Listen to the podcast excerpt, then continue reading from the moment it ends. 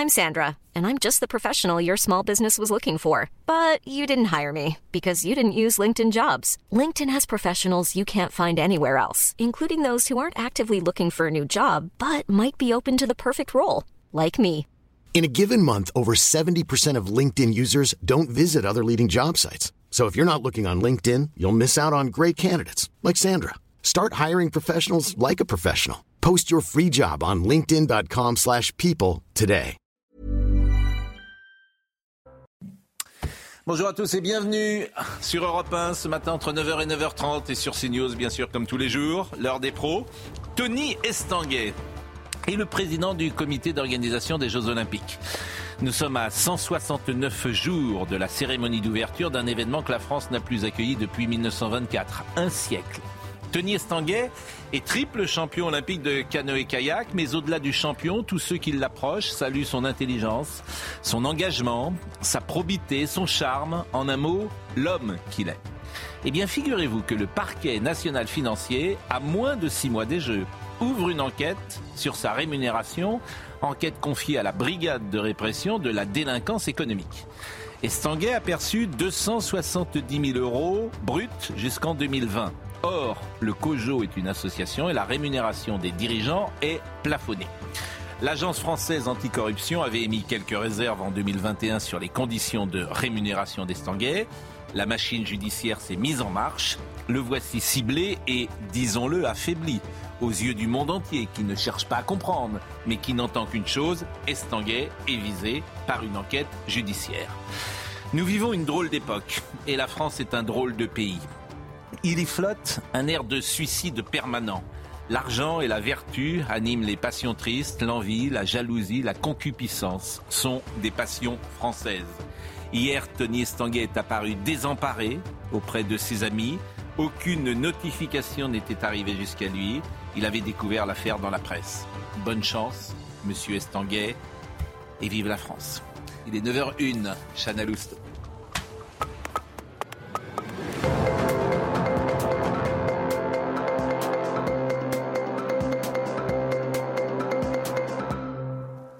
Bonjour Pascal, bonjour à tous. Notre sondage exclusif qu'on vous dévoile ce matin, plus de trois quarts des Français ne font pas confiance au gouvernement pour maîtriser l'immigration, 77% exactement, selon notre dernier sondage CSA pour CNews, Europe 1 et le JDD. Un résultat qui ne surprend pas l'ancien Premier ministre Manuel Valls. C'était ce matin sur Europe 1 et CNews.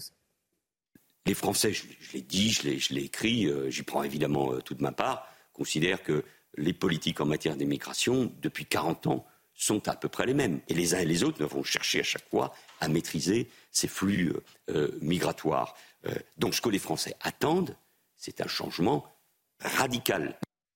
Les agriculteurs menacent de remonter sur leurs tracteurs une semaine après la levée des blocages. Les mesures annoncées par le gouvernement n'ont toujours pas été mises en place. Patrick Legras, porte-parole de la coordination rurale, veut remettre la pression sur l'exécutif deux semaines avant le salon de l'agriculture. Je pense que dès ce week-end, on va commencer à poser, euh, je dirais, des, manifestations, des points de blocage. Alors on va plutôt aller sur le sud de la France parce qu'on s'est rendu compte qu'il fallait pas trop toucher au col blanc de la région parisienne. Donc on va descendre, ce qui va aussi permettre peut-être au CRS d'aller un peu plus au soleil et un peu moins à l'eau. Puisque... Mais voilà, on, on va s'adapter. Donc comme j'ai dit, on ne dira pas ce qu'on va faire. Anthony Blinken estime qu'il reste de la place pour un accord sur les otages. Nous y travaillerons sans relâche. C'est ce qu'il a dit cette nuit depuis Tel Aviv. Benjamin Netanyahou n'a pas du tout employé le même ton. Le Premier ministre israélien veut lancer l'assaut sur Rafah, au sud de la bande de Gaza. Voilà pour l'essentiel de l'information. C'est à vous, Pascal. Merci beaucoup, Chana. Et je salue Sabrina Medjeber, Gauthier Lebret, Vincent Hervouet, Philippe Bilger, Gérard Carrérou et euh, Olivier D'Artigol. C'est vrai qu'on est un drôle de pays. C'est vrai qu'on est un drôle de pays. Total, par exemple, a annoncé hier ses résultats. On devrait se réjouir qu'une entreprise gagne beaucoup d'argent. Mais c'est la fête des anticapitalistes lorsqu'arrivent les oui. euh, profits de Total. Oui. C'est la fête des anticapitalistes. C'est magnifique parce qu'on devrait dire bah, c'est une entreprise française qui gagne beaucoup d'argent, qui redistribue, qui paye des impôts, etc. Tout est formidable. Et qui pourrait baisser le prix à la pompe qui pourrait baisser ah. le prix à la pompe, mais qui ah, le baisse d'ailleurs, mais peu importe. Ah bah non, pas peu importe. Je veux, bien, le... je veux bien que vous soyez du côté des anticapitalistes. Non, du côté bien, des Français qui, qui, payent leur carburant. Je veux bien, je, je, vous assure. Mais on est un pays. On est un pays de. Qu'est-ce que veulent les gens? Donc voilà, c'est tout. tout. pouvoir d'achat. C'est oui, le carburant coûte moins cher. Et, et vous pensez que c'est lié à Total? Sérieusement? Vous pensez que c'est un rapport avec Total? Ah oui. Ah bon Il y a les taxes de l'État, effectivement, mais oui, Total peut jouer aussi sur les prix. C'est bah le pays où les, gagnants sont toujours des salauds et, alors, et les perdants sont toujours des vedettes où on mérite, on des excuses. Estanguet, écoutons-le. La question des super profits est un sujet. Pourquoi est-ce qu'on ne pourrait pas en discuter? Je dis pas. Mais vous savez en ce période que difficile. Mais arrêtez, parce que ça, en fait, c'est pas, le, parce que c'est pas le sujet. Ben si, c'est lui, c'est vous qui le, c'est vous qui le, le sujet, c'est c'est un état d'esprit, c'est un état d'esprit Dans votre éditorial, oui. Ah ben le magistral, il me, semble que vous reliez, que vous reliez de manière un peu. Ils sont tous, tous de Cojo, ils sont tous visés. Vous reliez, On est à six mois déjà. Vous reliez, vous reliez de manière un peu rapide l'argent et la vertu. L'argent, la France déteste ceux qui ont de l'argent. Je vous rejoins.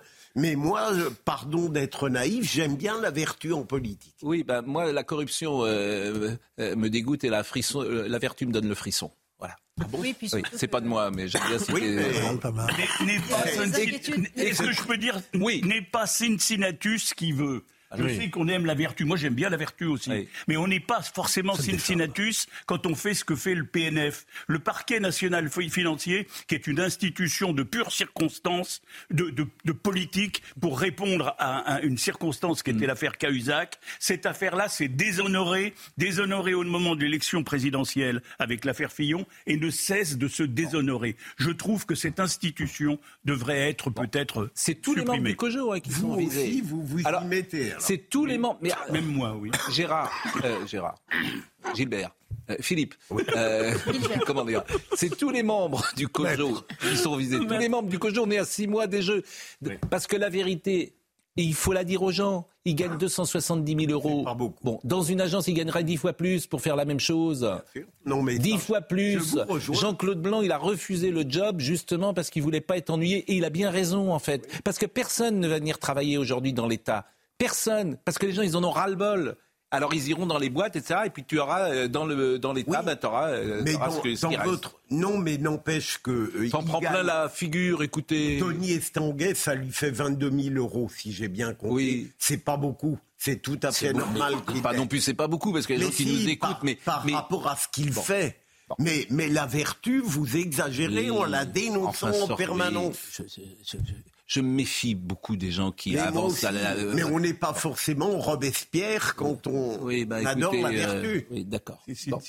Bon. et on l'écoute Tony Estanguet, et puis après je donne la parole à Sabrina. Je ne décide pas euh, de ma rémunération ni de son cadre. Euh, depuis le début de la création du comité d'organisation, il y a un comité des rémunérations avec des experts indépendants, un conseil d'administration, euh, qui se sont euh, positionnés. Il y a aussi les services de l'État et un contrôle euh, général économique et financier de Bercy qui ont encadré mon niveau de rémunération, le statut de, ma rémunération. Et donc je pense que c'est vers eux qu'il faut se, retourner. En plus, c'est un homme remarquable. Remarquable. Il a été un grand sportif. Franchement, c'est pas bien. D'accord avec ça, Ça, c'est pas bien. Non, c'est ironique de dire qu'il a été un grand sportif. C'est un homme remarquable. Je parle pas du sport. N'y voyez pas une solidarité entre mais Palois, mais pour connaître Tony Estanguet, il fait, il fait un travail avec le COJO remarquable. Sabrina, c'est l'un des sujets qui est tenu. Elle a le droit de parler, Sabrina, ou pas? Oui, elle a le droit de parler, Sabrina. Juste simplement pour dire que ces polémiques, un peu comme la taxation des super profits euh, des grandes entreprises, sont très très loin des inquiétudes euh, des Français, des inquiétudes socio-économiques des Français. Bah écoutez, euh, vraiment, et je, vous assure, je lui souhaite bonne chance. Je lui souhaite bonne chance parce qu'il va en prendre plein la figure. Alors le parquet, dans sa grande, dit il n'y aura pas de perquisition. On est à six mois des jeux. Ils ont dit ah mais il n'y aura pas de perquisition. Mais pourquoi? Enfin, il a le cuir oui, mais, il a le cuir Oui, mais tu donnes ça le signal que tu donnes à l'extérieur. Bon, Judith Godrèche. J'ai ah écouté ce ah matin une interview de Judith Godrèche euh, chez nos confrères de France Inter. Vraiment, ce que j'ai entendu est absolument sidérant. Sidérant. Euh, d'abord, euh, comment elle voyait Benoît Jacot, réalisateur célèbre, multi-césarisé, ce qu'elle raconte est sidérant. Et écoutons comment d'abord elle, la, liaison s'est mise en place. Elle a 14 ans, 14 hein, ou 15 ans à, à l'époque, et comment elle voyait Benoît Jacot? J'essaie de réfléchir et de me dire, mais en fait à quel moment j'ai regardé cet homme euh, et je me suis dit, oh, j'ai envie de sortir avec lui, euh, oh, il est super beau, mais jamais. C'est-à-dire que moi, je regardais cet homme comme une figure paternelle comme l'autorité sur le tournage, qui était quelqu'un qui faisait des grandes phrases définitives, qui vous parlait de vous comme si vous n'aviez jamais été vu avant, comme si il crée un portrait d'une fille, d'une enfant qui va devenir le vôtre. Et pour résister à ça, il faudrait, il faudrait une armée d'adultes. Il aurait fallu une armée d'adultes. Et, donc, je ne peux pas vous dire, parce que moi, je n'ai jamais été attirée par Benoît Jacot, mais je me suis retrouvée avec lui, et je me suis retrouvée dans son lit, et je me suis retrouvée être sa, sa, sa femme, sa, sa, petite femme, son enfant femme. Son objet sexuel. Voilà. Très intéressant. Chaque mot, je trouvais extrêmement intéressant. Euh, deuxième passage que je vous propose d'écouter, elle parle également des sévices sexuels euh, euh, qu'elle a subis. Bah Les sévices sexuels et le sadisme sexuel, oui. Oui, immédiatement. Immédiatement Immédiatement, C'est-à-dire dès l'âge de 14 ans Oui, oui, bien sûr. Ouais. Et, il crée en plus un système de manque où moi très vite je me suis sentie complètement dépendante, où il met même en scène des absences, il s'invente tout un passé. Euh, je n'avais pas Google, je pouvais pas vérifier si Ava Gardner était morte ou pas, ou quel âge elle avait quand il était, parce qu'il m'a, c'était mon actrice préférée, il m'a raconté toute une histoire d'amour avec elle, une autre avec Isabelle Adjani, Anna Karina. Euh. C'était comme si tout d'un coup j'avais rencontré quelqu'un qui était le meilleur ami de tous mes, écrivains préférés, qui avait couché avec toutes mes actrices préférées. C'est très particulier, c'est comme une main qui vous se referme sur votre cœur et qui serre et qui serre et qui serre. Et après, euh, il est impossible de s'en dégager. Alors évidemment, quand on écoute Judith euh, Godrèche, on dit mais où sont les parents? En permanence, mais où sont les parents? Où sont les parents? Parce qu'elle a 14 ans ou 15 ans. Elle raconte également sa vie au quotidien. Sacré, tout est de l'ordre du fétiche un peu. Enfin, c'est-à-dire que on s'habille que comme ça, on met que cette, des chemises doivent venir de tel endroit. Les chaussures, c'est comme ça.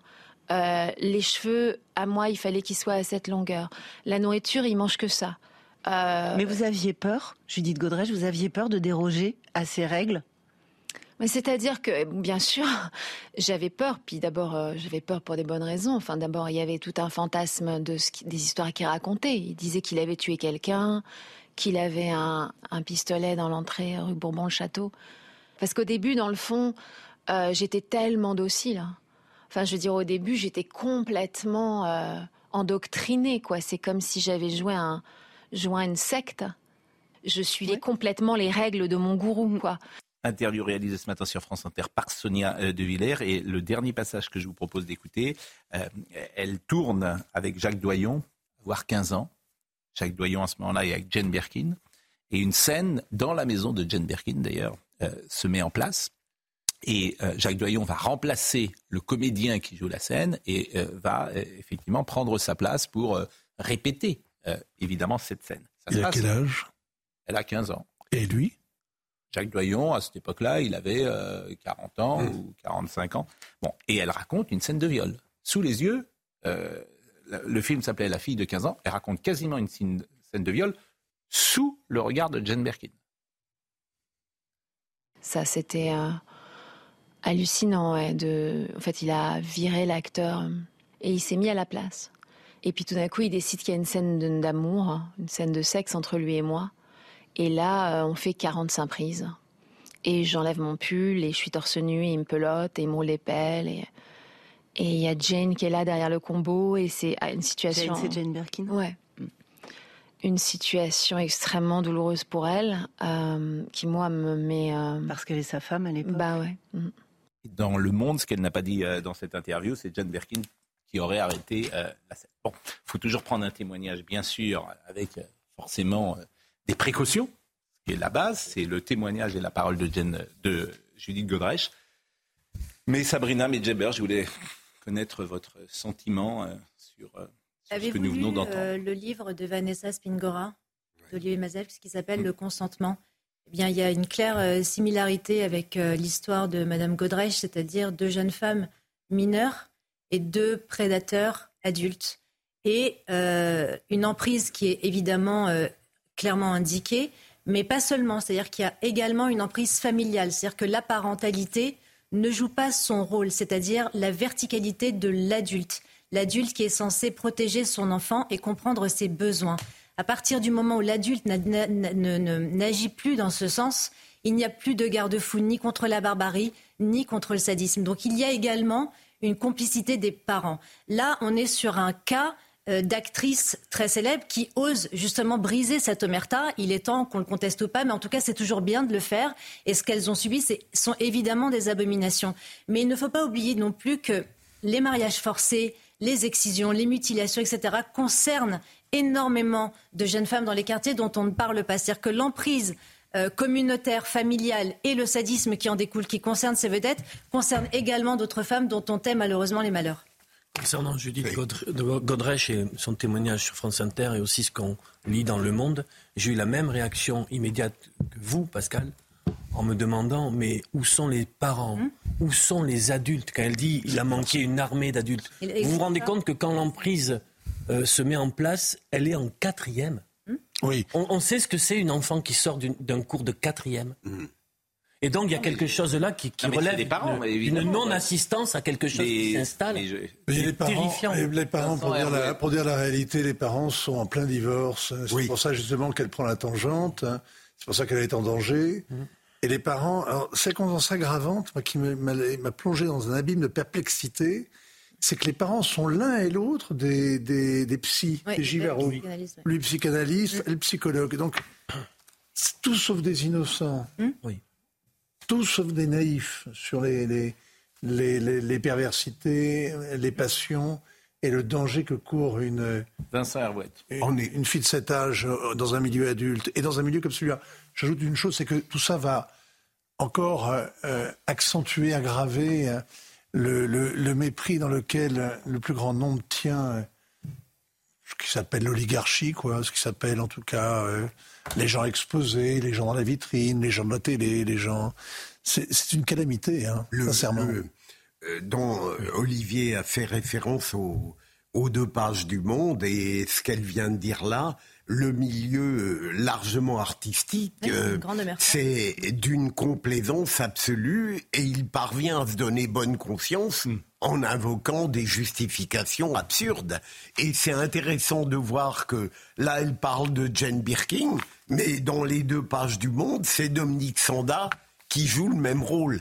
Et je trouve qu'elle a du euh, Je trouve qu'elle a du courage, Judith Godrèche tout de même, parce qu'à la suite de l'arrogance de Benoît Jacot, il a un peu baissé de ton maintenant. Euh, elle a décidé, malgré la prescription probable, de porter plainte. Il y a une enquête. Voilà. Bon. Gérard Carrérou. Oui, je voudrais simplement. Euh, vous, vous faites souvent état ici, dans, dans nos émissions, euh, du divorce qu'il peut y avoir entre la société médiatique et puis, euh, par exemple, les cultureux, vous les appelez comme ça, le monde culturel élargi, etc. Effectivement, le fossé existe, mais cette affaire terrible, pour moi, c'est une affaire d'un pervers, nommé d'ailleurs et dénommé, perverse qui prend sous emprise des gamines, effectivement, qui sont amoureuses, qui sont éblouies, à qui on raconte des histoires face à un pervers pathologique, je comprends qu'elle ait pu être abusée et qu'elle se soit faite avoir par cet homme. Mais ce que je crains, la révélation de ces choses et la multiplication de ces choses ne peut que creuser le fossé entre deux France. On parle souvent déjà de deux France, mais il y a deux France, il n'y a pas seulement deux France en termes de deux peuples, on en parlera peut-être hmm. pour d'autres choses, mais là il s'agit de deux France en termes de société. On ne trouve pas véritablement, ou en tout cas pas autant de situations de ce genre dans la France profonde, traditionnelle. de la même manière, mais ça, existe pas. Ça existe, que, alors là, ça existe. Non, mais attendez, bah, ce qui n'existe, la différence entre les deux, la différence, non, non, laissez-moi finir ma phrase. C'est qu'il y a eu toujours, on a donné des excuses, hmm. l'excuse du cinéma, l'excuse d'un autre monde pour ce qu'on ne donne pas dans le simple peuple. parce qu'on le, le sait pas, euh, Gérard. Mais ces gens-là pétitionnent. Bon. Ces gens-là se présentent en exemple. S'auto-protègent et s'auto-défendent. Oui, mais faisons attention aussi au pas d'amalgame. Euh, ne généralisons pas. non, mais il y a aussi un contexte sociologique de la libération sexuelle de l'époque. Mm. Et euh, quelqu'un comme Daniel Cohn-Bendit, pardonnez-moi, qui exalte son plaisir à voir une gamine de 6 ans se déshabiller euh, en prétendant que ça l'excite, mm. pardonnez-moi, il y a aussi une libération de, la pédocriminalité à une certaine époque parce qu'il y a aussi une correspondance avec la libération sexuelle de cette époque-là.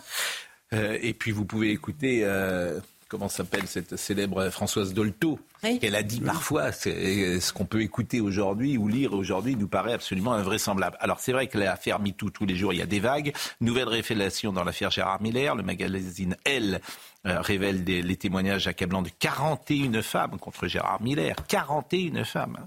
Ces femmes ont, ont contacté le magazine dans le sillage de la publication de l'enquête sur le psychanalyse visé par les agressions sexuelles D'ailleurs, c'est d'une manière empirique ce que je pense. Ou tu te conduis toujours bien, ou il n'y a, pas une fois où tu fais une erreur. Ça n'existe pas.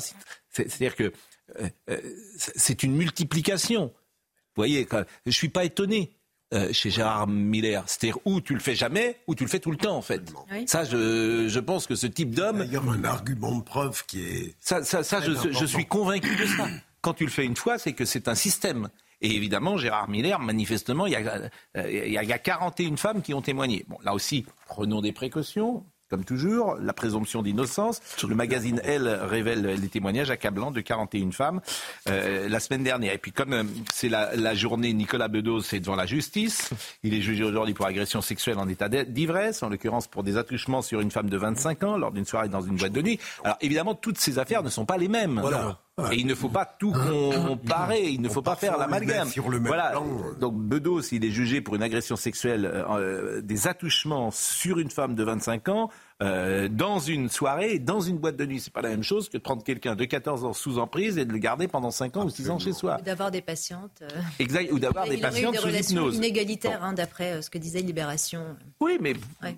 Postérieurement à ces agissements. Donc, donc voilà et on, va être euh, avec Noémie Schultz dans, une seconde si elle est avec nous. Et puis, euh, il y avait également euh, aujourd'hui, pour être tout à fait complet, Bertrand Cantat. Et Bertrand Cantat, c'est aussi intéressant parce qu'il y a une cagnotte qui interpelle. Plus de six ans après son album solo Amor Fati, Bernard Cantat a fait son retour avec une nouvelle chanson intitulée L'Angle pour financer son prochain album. Une cagnotte, une cagnotte en, en, ligne a été lancée. Elle a déjà récolté plus de 110 000 euros en moins de 24 heures, alors qu'il fallait 60 000 euros. Et on en a parlé là aussi, euh, Bertrand Cantat, évidemment, il a purgé sa peine, comme on dit, il a le droit de vivre. On lui demanderait simplement de vivre caché. Ben, en gros, il le fait. De vivre caché. Noir désir. De vivre caché, je pense qu'il y a un moment. Le programme était sur l'album. sur de hein. vivre caché, c'est-à-dire de ne pas euh, faire. Bah oui, de ne pas effectivement chanter, de ne pas euh, faire. Eh oui. Oui, non je trouve que c'est excessif quand on voit la manière dont certains. Et Marie Trintignant, c'est pas excessif si, il a fait, il l'a Mais attendez, Pascal. Ah, pardonnez-moi. J'allais nuancer votre propos. Euh, euh, la manière dont les médias sont complaisants à l'égard de beaucoup de criminels qui ont purgé leur condamnation, euh, Benoît Comte, Bertrand, Bertrand c'est pas le pire sur ce plan-là, de loin pas. C'est pas le pire. Non, je veux dire, il a été relativement discret. On peut pas dire il est chanteur, d'accord, mais on peut pas. Parce que la fois où il a tenté de revenir, il s'est pris une polémique. je vous dire, Bertrand Cantat, il a tenté de revenir. Il a, il a été jugé à un moment où l'affaire MeToo n'était pas euh, sortie. Aujourd'hui, il serait jusqu'à la fin de sa vie en tôle. Non, pas du tout. C'est ce que j'aurais requis si ça s'était passé à Paris. C'est évident. Ça n'est pas un meurtre qu'il a commis. C'est des coups mortels. C'est fondamental. Dans les médias, on raconte en permanence que c'est un meurtre. Pour la victime, évidemment, ça ne fait pas beaucoup de différence. Mais la qualification pénale est très importante. Et il l'a laissé pendant euh, deux heures ou trois heures sans appeler personne. Vous appelez pas ça un meurtre Mais en fait, c'est franchement. Mais je vous parle, moi, je. Euh, il l'a laissé morte alors qu'il aurait peut-être pu la sauver. Vous appelez pas ça un meurtre C'est trois heures ou quatre heures euh, durant lequel il a. Je n'appelle pas ça un meurtre. Il n'a pas été Noémie nous. pour ça. Noémie Schultz, c'est bon. Noémie Schultz est avec nous. Euh, un mot sur euh, le procès Nicolas Bedos. Est-ce qu'il est arrivé au tribunal, Noémie? Oui, il est arrivé euh, un peu avant 9h euh, avec son avocate Julia Minkowski. Il est rentré dans la salle. Son, sa compagne est également euh, présente. Et à l'instant, le parquet a fait une demande de renvoi de cette affaire. Vous savez, Nicolas Bedos devait être jugé ce matin pour une agression sexuelle commise dans une boîte de nuit. Une jeune femme l'accuse d'avoir de l'avoir avoir touché l'entrejambe par-dessus son jean. C'était au mois de septembre dernier. Nicolas Bedos qui nie toute intention, qui reconnaît qu'il était en, en état d'ivresse ce soir-là. Et le parquet donc demande le renvoi de cette affaire en expliquant qu'il préférerait que cette affaire soit jugée avec deux autres affaires pour lesquelles Nicolas Bedos est renvoyé devant la justice. Un procès doit se tenir en septembre prochain. À l'instant, son avocate explique que Nicolas Bedos veut être jugé maintenant, aujourd'hui. Il veut présenter sa défense, sauver euh, son honneur. Elle ne comprend pas cette demande du parquet. Elle rappelle qu'il avait été euh, placé en, garde à vue et que euh, très rapidement, il avait été acté qu'il serait renvoyé devant le, tribunal. Il y avait une volonté de le juger rapidement et aujourd'hui, on nous dit qu'il faut attendre encore sept mois pour qu'il puisse se défendre. C'est inédit comme situation. Je vous demande de le juger aujourd'hui. Le tribunal s'est retiré pour délibérer. On saura donc d'ici quelques minutes si Nicolas Bedos est jugé aujourd'hui pour les faits, pour ces faits-là, même si ça semble assez peu probable peu probable pardon, à partir du moment où le parquet a demandé le renvoi de cette affaire. Merci Noémie Schultz. Euh, peut-être que hmm, Philippe Bilger a un commentaire. Je trouve que la défense a totalement raison. Euh, je peux comprendre que par un souci de bonne administration de la justice, on retarde encore qu'on réunisse les trois affaires, mais lorsque lorsqu'une affaire est en état d'être jugée, mm. eh bien, on la juge.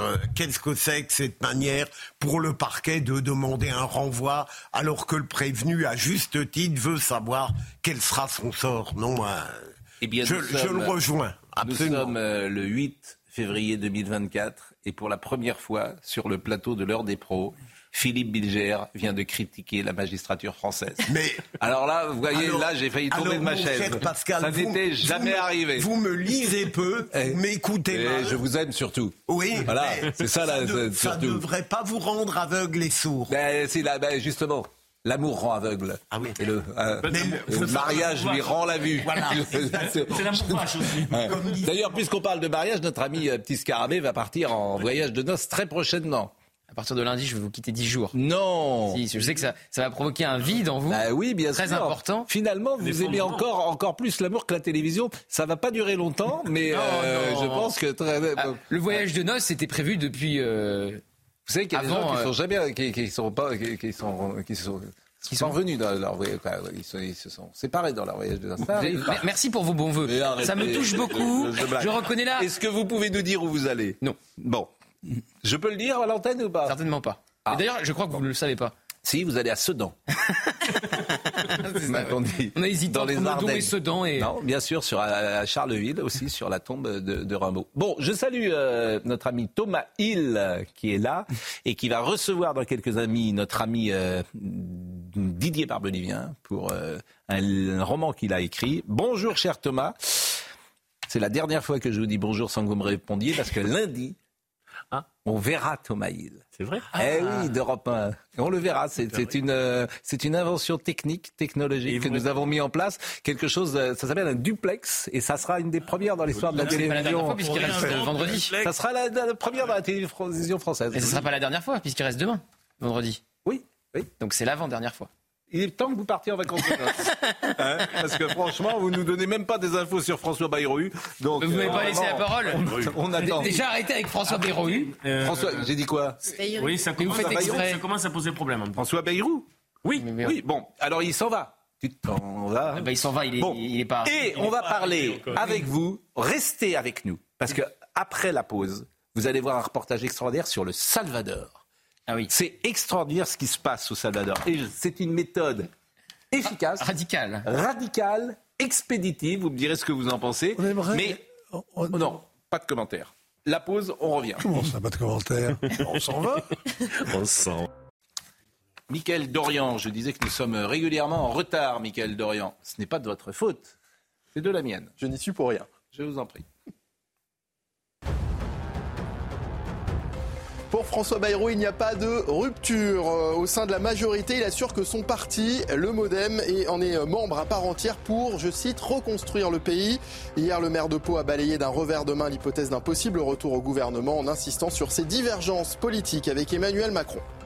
La Cour d'appel de Toulouse ordonne une reprise de l'enquête dans le meurtre de Delphine Jubilard. Le parquet général avait formulé cette demande en raison de nouveaux éléments pouvant mériter de nouvelles investigations. Les enquêteurs ont notamment demandé à entendre un témoin de dernière minute. Et puis la menace d'une grève toujours à la SNCF alors que les vacances d'hiver débutent demain pour la zone C. Les syndicats dénoncent la non-application d'un accord signé en 2022 qui prévoit notamment la présence systématique de deux chefs de bord par TGV. Ils appellent à la grève le week-end du 17 et 18 février. Voilà un sujet qui me passionne, le Salvador. Le Salvador est, en guerre euh, contre les gangs. C'est l'ancien pays le plus criminel du monde. Et il s'est transformé en très peu de temps. 2019. Très peu de temps. Même pas. Euh, Naïb Boukele, c'est le président du Salvador. Il vient d'être élu 85% des voix. 85% des voix. Euh, il a fait de l'éradication des gangs sa priorité absolue. Il tient ses promesses. Alors évidemment, l'état de droit souffre un peu, pour ne pas dire beaucoup. Mais euh, les gens manifestement sont heureux et contents et c'est radical. Alors je voudrais d'abord qu'on voit euh, ce sujet de Michael Dos Santos et on en parle ensuite. Une main de fer dans un gant de velours. Derrière son style décontracté, Naïb Boukele est intraitable face aux gangs. En 2022, après une flambée de violence à l'origine d'au moins 87 morts, le président du Salvador est au chevet d'un pays gangréné par le crime. Le Salvador avait des métastases, mais nous avons fait de la chirurgie, de la chimiothérapie, de la radiothérapie et nous guérirons du cancer des gangs. Quartier confié à l'armée, arrestation de 75 000 gangsters, construction d'une méga prison de 40 000 places. Le régime d'exception a fait l'effet d'un électrochoc.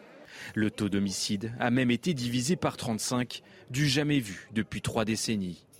Une fierté pour celui qui se définit avec ironie comme le dictateur le plus cool au monde. Nous étions le pays le plus dangereux au monde. Aujourd'hui, nous sommes le pays le plus sûr de l'Ouest de la planète. Grâce à sa politique sécuritaire, Naïb Boukele écrase ses opposants, enchaîne les succès électoraux.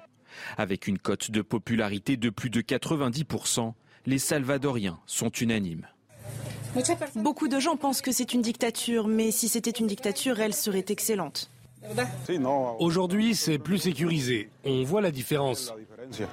Depuis son élection en 2019, certaines ONG dénoncent les conditions de détention des prisonniers et des arrestations arbitraires. Bon, évidemment, les ONG dénoncent les conditions euh, de détention. Ils sont 80 par euh, cellule, 80. Euh, et vous allez voir des images effectivement qui sont euh, très très rudes hein, à voir puisqu'ils sont maltraités bien évidemment et ils n'ont pas les mêmes droits que ceux qui sont accordés par exemple aux prisonniers en France. Et il y a évidemment discussion. Simplement, c'est des gens qui tuaient, qui rendaient la vie impossible aux autres et, et, et qui faisaient que ils ne sortiront jamais. Hein. Jamais. Ces gens-là ne sortiront jamais, jamais, jamais, jamais. Alors je vous propose d'écouter le président Boukele sur les conditions euh, précisément d'emprisonnement qui euh, sont autant de signes qui sont envoyés à ceux qui sont à l'extérieur et il faut qu'ils réfléchissent. Au total, 22 000 membres de gang n'ont pas de matelas, dorment par terre et ont deux repas par jour. Ils vivent dans de telles conditions qu'aucun des membres de gang qui se trouvent à l'extérieur ne veuille entrer en prison. Il est important que les prisonniers sachent que s'ils essayent de faire les malins, nous passerons de deux repas à zéro et nous verrons combien de temps ils tiendront.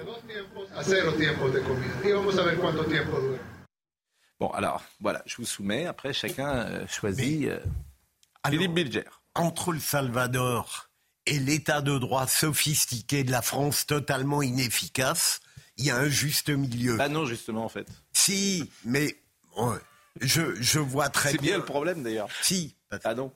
On n'est pas obligé de mettre en œuvre une méthode euh, qui est plus que radicale. Elle a des résultats fabuleux là-bas. Mais en revanche, j'aimerais bien qu'on s'inspire un petit peu de la leçon de ce, de ce président pour accepter l'idée que notre état de droit en France est parfaitement inefficace. Il faut le changer mais pas en tombant là. Même moi qui suis répressif, tout de même, je trouve qu'il va un peu loin. Vous pensez que c'est transposable dans notre pays euh Ah mais je dis pas ça, je dis, je vous soumets cette question. Moi, je ne veux pas prendre parti. je passe mon temps à dire qu'on ne pourra pas vaincre la drogue parce que les moyens qu'on mettra en place, euh, c'est pour ça que je pense que c'est foutu, parce que personne ne mettra les moyens en place.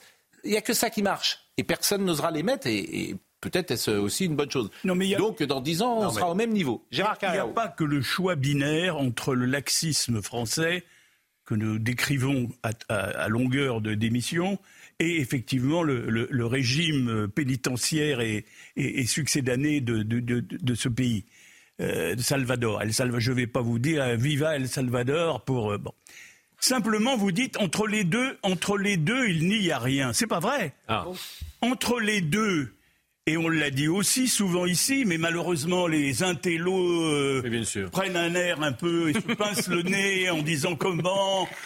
Qu'est-ce que vous voulez? La tolérance zéro de Giuliani, c'était un intermédiaire, un régime, ça a duré 20 ans, ça a ramené à peu près la civilité et la tranquillité dans les villes américaines pendant 20 ans. Ça n'a duré que 20 ans, puisque maintenant on a relâché on a réouvert les vannes et que le crime repart partout dans les grandes villes américaines. Mais cette, tolérance zéro, pardon, cette tolérance zéro qui consiste à prendre le hmm. premier, le premier délit, le premier et le mettre en prison, même si c'est 15 jours, et puis le deuxième on le met pendant 3 ans et le cinquième il reste au bout, ah on l'a jamais utilisé. Et ici on prend des airs de vierge effarouchés quand on parle d'un système comme celui-là le juste milieu, ça m'intéresse de savoir qui décide le juste milieu. C'est quoi le juste milieu? Ça m'intéresse vraiment. C'est le vote des gens, le juste milieu.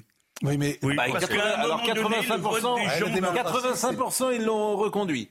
85%, c'est sans exemple pour un vote démocratique où on ne bourre pas les urnes et où il, y où il y a le multipartisme. Il a réussi à inventer, comme aux élections présidentielles, il fait 85%, mais aux élections législatives, il rafle pratiquement tous les sièges. Donc il a réinventé le parti unique en l'espace de deux ans. Vous savez, la première chose qu'il a fait en deux ans, quand il a eu la majorité au Congrès, il a viré immédiatement le procureur général et il a destitué tous les membres du Conseil constitutionnel local. C'est la première décision qu'il ait prise. Ensuite, ça a été la militarisation de la vie, ça a été l'état d'urgence sans cesse reconduit. Et c'est une vedette. Vous parlez d'état intermédiaire, mais l'Argentine, le Paraguay, le Honduras, le Pérou, tous les pays de la région regardent fascinés ce qu'il a fait au Salvador, mmh. parce que et c'est pour ça que ça n'a rien à voir avec ce que l'on vit ici encore. C'est que là-bas, il vivait une guerre civile. Les maras, les, les, deux gangs terrorisaient la population, totalement paranoïaque, s'entretuaient, mais terrorisaient. Et il n'y a pas de démocratie quand vous ne pouvez pas sortir de chez vous. C'est aussi simple que ça. Donc, comme ces gens ne respectaient que leur rapport de force, ils n'ont plus aucun droit dans la prison dont ils sortent. Parce qu'il y a eu 75 000 arrestations, mais il y en a 18 000 qui sont déjà sortis. Ils en sortent. Il a raflé tous les tatoués. Il les a fait condamner lourdement pour association de malfaiteurs. C'est ça qui est le coup de génie. Sur le plan juridique, c'est ça l'idée intelligente. C'est pas pour meurtre, c'est pour association de malfaiteurs. On ne savait jamais mhm. lequel dans la bande avait tué le passant, avait tué le. Donc, mais on l'a dit dix fois euh, qu'il faut faire. C'est des idées assez simples. C'est la loi euh, anti-casseur euh, de perfide qu'il faut remettre en place. Mais bon, nous, on n'y arrivera jamais en France. La, restauration de l'État, mm. première des libertés, plutôt que l'État de droit qui rend impotent. C'est ça l'idée, en fait, assez simple. Mais qu'est-ce qu'il va faire après ah, Qu'est-ce qu'il va faire après une question ah, bah, Parce qu'il est élu à 90%, mais, la démocratie, c'est pas seulement 90%. Je veux bien qu'on bascule dans le Viva El Salvador, mais euh, ah, la situation au Salvador... vous seriez salvadorien, euh, vous voteriez pour qui? C'est tout ce que j'ai à vous poser comme question. Ah ben si, si, euh, si ma vie était soumise à la loi des gangs, pour lui. Ben voilà. Voilà. Mais je, réponds honnêtement. Ce que je simplement. Eh ben aujourd'hui, dans, les, dans les cités, dans les cités, parfois c'est ça, la loi des gangs. n'est pas la situation du Salvador. Non, mais on y va. On y va tout droit. Et je suis plutôt d'accord. On y va tout droit. Est-ce qu'on pourrait essayer au moins une oh, fois on y va tout droit. Non, je ne crois pas. Oui, si, ah, si, C'est un désaccord que nous avons. Si, si. il faut aller dans les quartiers. Mais est-ce que, est-ce qu'un jour on a appliqué ce que proposait Gérard Carrérou, c'est-à-dire que au premier signal, même faible, hmm. une sanction rapide, proportionnée, hmm. à la seconde une peine ferme? On ne l'a pas fait. c'est la préconisation du mais, ça peut, hein. ça, peut fonctionner. Mais quand je vous dis, quand je vous dis première, deuxième, troisième, quatrième, cinquième, septième, il sort plus de jamais. Ça vous va ou pas? Septième, ou huitième d'ailleurs. Il ne sort plus jamais en France. Ça vous va ou pas? Non, euh, prison, prison à, vie. Ça. Non, prison à vie. mais ça dépend sur quel. Euh, ah bah sur euh, sur n'importe quoi en fait. Non, la septième, la septième, le septième délit, c'est bah tu vas, tu, tu sors plus en fait. Mais, je ne suis pas d'accord avec ça. Bah je sais. Oui. Donc on n'y arrivera pas. Mais non. Mais non. Mais, si jamais, si jamais tu as une peine de 5-7 ans pour trafic de drogue, c'est quand même, ça impacte ta vie quand même. Et si vraiment elle est, elle est, elle est, elle ferme Philippe et, qu'elle va au bout. Votre position est un peu Philippe, Philippe, les conditions, les conditions, de la vie, les conditions de la vie pénitentiaire, les conditions de la vie pénitentiaire dans le pays, c'est pas les piscines. Ils charbonnent depuis la prison. Votre, votre position, votre position, Pascal, est un peu discutable. Parce que euh, si on l'appliquait dans, dans, sa lettre, mm. vous ne feriez plus aucune hiérarchie entre les infractions. vous ne pouvez pas mettre sur le même plan l'assassinat et les, le trafic de drogue ou, ou des. Vous m'avez pas entendu. J'ai une question. Vous pas entendu.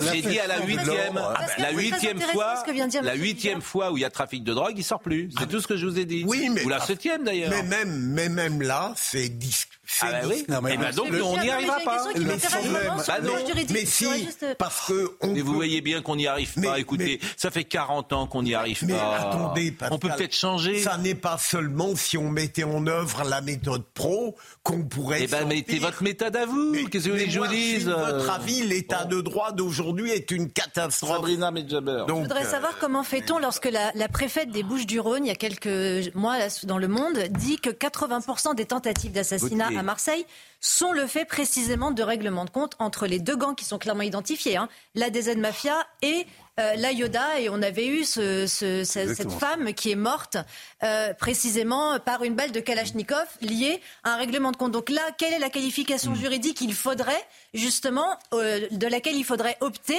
pour qualifier à la fois la tentative d'assassinat, 80% quand même, hein, des tentatives d'assassinat et des assassinats sont liés à ces règlements de compte, liés eux-mêmes à ces gangs-là. Donc comment fait-on Quelle serait la qualification juridique hmm. à caractérisé pour ce type d'épiphénomène En fait, l'idée de construire une prison en dehors, pourquoi pas, de la France métropolitaine et de mettre définitivement à l'abri tous ceux qui, au bout de la sixième, septième, huitième, neuvième, je ne sais pas. Ou Guantanamo, oui, à Cayenne. mais vous auriez toutes les associations gauchistes qui. Cette idée-là, je pense Elle n'est pas absurde. Ah. Vous savez, qu'en Amérique latine, où il y a quand même. Ça va, j'ai gagné.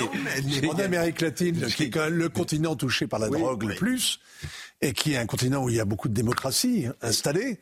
54%, d'après un sondage qui a été fait la, la semaine dernière, 54% des latino-américaines, des latino-américains estimeraient tout à fait bien qu'un régime non démocratique soit instauré dans leur pays pour peu qu'ils résolvent les problèmes.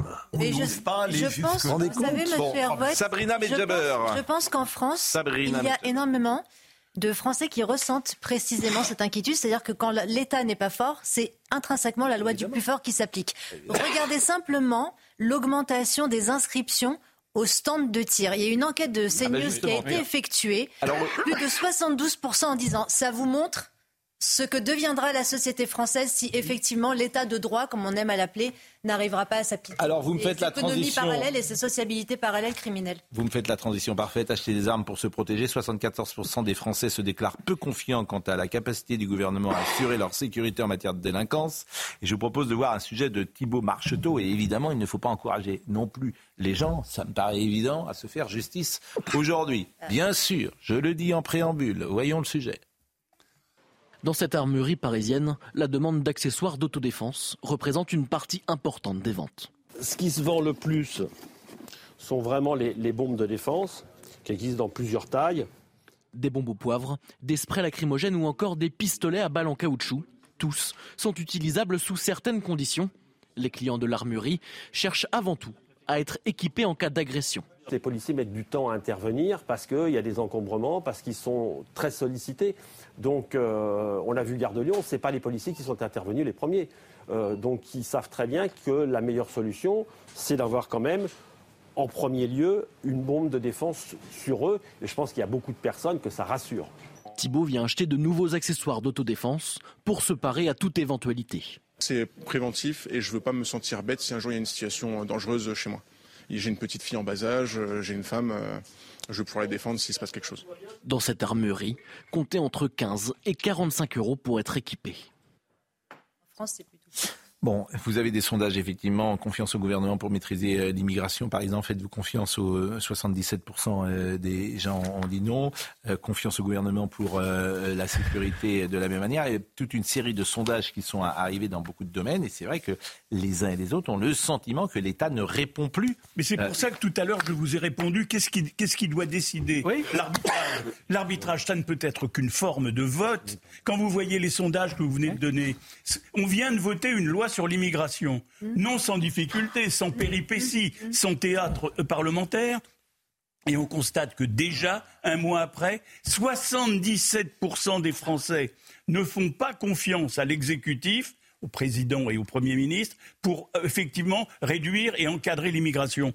Un mois après, une loi qui a demandé deux ans pour, hmm. pour y parvenir. Ça prouve la faillite du processus actuel. On va Avec Bukele, Fabius et, avec euh, le président du Salvador, il est évident que, que M. Fabius et M. Juppé seraient à la retraite et au chômage. en, tout cas, en tout cas, on va parler de François Bayrou dans une seconde. C'est une information qui vient de tomber. Ah, ah oui, ça vous intéresse? Oui. Euh, et c'est pas des En fait, le révolté du Bounty était tout seul. C'est-à-dire qu'on ne savait pas si euh, hier c'était tout le modem qui faisait scission avec le gouvernement ou si c'était simplement François Bayrou. En fait, c'était simplement François Bayrou, vexé de ne pas être nommé vice-premier ministre ou même euh, premier ministre, puisqu'on sait qu'il s'est opposé à la nomination de Gabriel Attal. Hier, il y a eu une réunion au ministère de l'Agriculture tenue par le Modem, par Marc Fesneau, devant les députés Modem. Et en fait, on s'est aperçu que c'était un homme isolé, en rupture avec ses propres députés. Et il y a un communiqué qui vient de tomber de Jean-Louis Bourlange, député Modem, figure importante du parti, qui dit le Modem est en pleine incohérence. François Bayrou a décidé sans aucune concertation avec personne d'afficher un désaccord de fond avec la majorité présidentielle, tout en recommandant aux députés de rester à bord et de participer au gouvernement. Si nous n'étions vraiment pas satisfaits de la place que nous, qui nous était proposée, il eût été envisagé de pratiquer le soutien sans participation, évidemment. Il fallait jouer la rupture, plus un député, les 50 députés modem qui sortent de la majorité. Donc François Bayrou a fait ça dans son coin tout seul et il se retrouve isolé euh, ce matin. La dernière phrase est terrible. La dernière phrase, c'est politiquement inepte et moralement dégradant, dit Monsieur Boulange qui veut garder sa place, euh, évidemment, peut-être euh, au gouvernement ou, euh, Non, parce qu'il n'est pas, au gouvernement. Il note, il a, joué une participation il tourne le dos au Bernet. Ah, les présidents des C'est le plus fin politique du groupe du Modem. Oui, c'est mais... intellectuel. Hein. Ah bah, il, a des chances de réussir en politique alors. Monsieur Bérou est donc tout seul. Ben, on va en parler si vous voulez après la pause. Je remarque simplement que Monsieur Boukele fait, sait construire des prisons rapidement.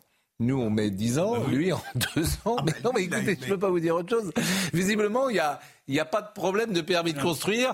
Il n'y a pas à, sauver euh, une race de caméléons qui empêche la construction euh, de la prison, qui va la retarder de 12 ans. Parce qu'en France, si tu veux construire une autoroute, un stade de foot, une prison, il y a une association soutenue par WWF qui a euh, vu une race de papillons qui est en extinction. Alors, tous les travaux s'arrêtent.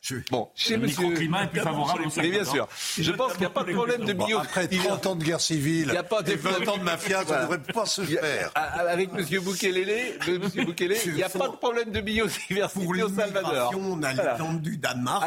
pour la, politique pénitentiaire, on non, non, puis c'est surtout la construction de prisons dans les collectivités qui se refusent. En revanche, la répartition de migrants, elle, elle s'impose. Bien sûr. Bon, en tout cas, on va marquer une pause et je vous vois, 4, moi j'ai vu les images, 80 dans une prison. Ils sont 80 dans, par cellule. 80 Ils n'ont même pas le droit de communiquer avec la famille. Et, non, et, non, et, comment? Ils n'ont pas le droit de sortir. Pas de parloir. Ils restent pas de par. Ah oui, 80 bah, en prison. Bon. Et quand ils font de la gym, ils sortent une heure par jour dans la cour. Vous savez, c'est comme Alcatraz, quoi. Ils sont parfaits. Et, voilà. et c'est au milieu qu'ils font la petite gym. Ouais. Et on peut ah, encore aggraver leur sort, si j'ai bien compris. Et, crois-moi que ça te fait réfléchir. C'est une mauvaise pub pour le tatouage. Ça te fait réfléchir. Qu'est-ce qu'il a dit? Mauvaise pub pour le tatouage. Ah oui, c'est pas une bonne. Bon, la pause et nous revenons. Nous revenons, nous revenons.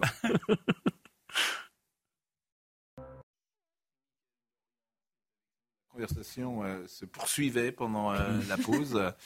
Et euh, Sabrina nous expliquait notamment la difficulté qui existe dans les quartiers, quartiers perdus, et où vous souhaiteriez quelque chose de plus musclé pour intervenir. Alors je ne sais pas s'il faut aller. Ben, c'est-à-dire qu'en fait, ce sont des quartiers où le monopole légitime de l'État. C'est complètement euh, désubstantialisé et qui a été remplacé par la loi du plus fort, mais pas seulement, parce qu'on parle souvent de perte de souveraineté dans ces quartiers, mais il y a aussi la souveraineté culturelle. Et vous aboutissez, enfin, on, observe aujourd'hui qu'il y a un double spectre en réalité, mais ça répond aussi à 40 ans de clientélisme. Hein, c'est pas nouveau tout ça. Hein. C'est-à-dire qu'aujourd'hui, dans certains quartiers très difficiles des grandes, grandes métropoles, le double spectre, c'est clairement celui du dealer et celui euh, de l'imam euh, salafiste. C'est-à-dire qu'il n'y a plus du tout de place pour d'autres euh, socialisations populaires dans ces quartiers. Et malheureusement, c'est ce que j'expliquais à M. Hervouette, quand vous essayez d'entrer, parce que c'est pas tout le temps facile d'entrer, hein. vous savez qu'on vérifie vos papiers d'identité, vous êtes accepté selon également votre couleur de peau. Si vous êtes d'origine maghrébine ou de couleur noire, eh ben vous avez plus de chances que si vous êtes un journaliste blanc pour accéder à ces quartiers. Et lorsque vous discutez avec eux, vous vous rendez compte que là où, c'est ce que j'expliquais à M. Hervouette, Là où la société est complètement anomique, complètement désorganisée, où les relations sociales sont complètement horizontales, dans ces quartiers-là, il y a une vraie hiérarchie du travail. Et ces gamins ah bah qui, sont, qui commencent déjà à se déscolariser très tôt parce qu'il y a une telle paupérisation, eh bien, dès l'âge de 7-9 ans, ils sont récupérés par ces dealers en échange d'un sandwich et d'un paquet de bonbons pour les aider euh, à jobber, hein, pour reprendre leur vocabulaire. Hein. Et il y a un livre que vous citiez. Oui, le livre de Michel Gandillon qui s'appelle Gandillon. Absolument. Eh ben, on va le recevoir, Michel Gandillon. De, de, drogue en France qui est euh, extraordinaire eh ben, parce qu'il est très très sourcé. Eh bien, écoutez, Michel Gandillon, euh, je le dis pour Nicolas Nissim, qui doit nous écouter, on va le recevoir. Euh, Michael Dorian, c'est à vous pour le rappel des titres. Les agriculteurs vont-ils à nouveau bloquer les routes ce week-end Une semaine après la levée des blocages, ils menacent de remonter sur leurs tracteurs car les mesures annoncées par le gouvernement n'ont toujours pas été mises en place. Patrick Legras, porte-parole de la coordination rurale, veut remettre la pression sur l'exécutif deux semaines avant le salon de l'agriculture. L'État va garantir 2 milliards d'euros de prêts verts aux entreprises pour faire face au changement climatique. Les ministres de l'économie et de la transition énergétique l'ont annoncé ce matin en conférence de presse. Des prêts que les entreprises pourront demander à partir de mars pour les plus importants et à partir du mois de juillet pour ceux inférieurs à 200 000 euros. Et puis deux ans de prison ferme pour un émeutier qui avait mis feu au tribunal d'Anières au lendemain de la mort de Naël. Des cocktails Molotov avaient été lancés et les vitres du bâtiment brisées. C'est le tribunal de Nanterre qui s'est prononcé cette nuit. Deux autres prévenus âgés de 20 ans ont eux été relaxés. Alors François Bayrou, merci Mickaël. François Bayrou. Euh, écoutons-le sur la rupture entre la base et le pouvoir et puis on va décrypter son attitude. Il y a un deuxième sujet qui me préoccupe terriblement, c'est euh, la rupture euh, en France constante, continuelle, progressive et de plus en plus grave entre la base et les pouvoirs. Les pouvoirs, j'embrasse tous les pouvoirs, y compris le pouvoir médiatique. On a vu cette crise en fond des Gilets jaunes, on vient de voir cette crise en fond des agriculteurs, euh, on voit cette crise dans de nombreux secteurs dans le domaine de la santé, on voit un gouvernement qui comporte sur 14 11 ministres parisiens ou franciliens, et sur 15 membres du gouvernement, pas un seul du sud de la Loire. Et vous vous rendez compte que tout ça crée un déséquilibre là où il a raison, c'est parce que je le dis souvent, hein, c'est 80% des journalistes contre 80% des Français. Hein. Enfin là, il Sur beaucoup de sujets. Ça, j'ai utilisé cette expression souvent. D'ailleurs, c'est le premier.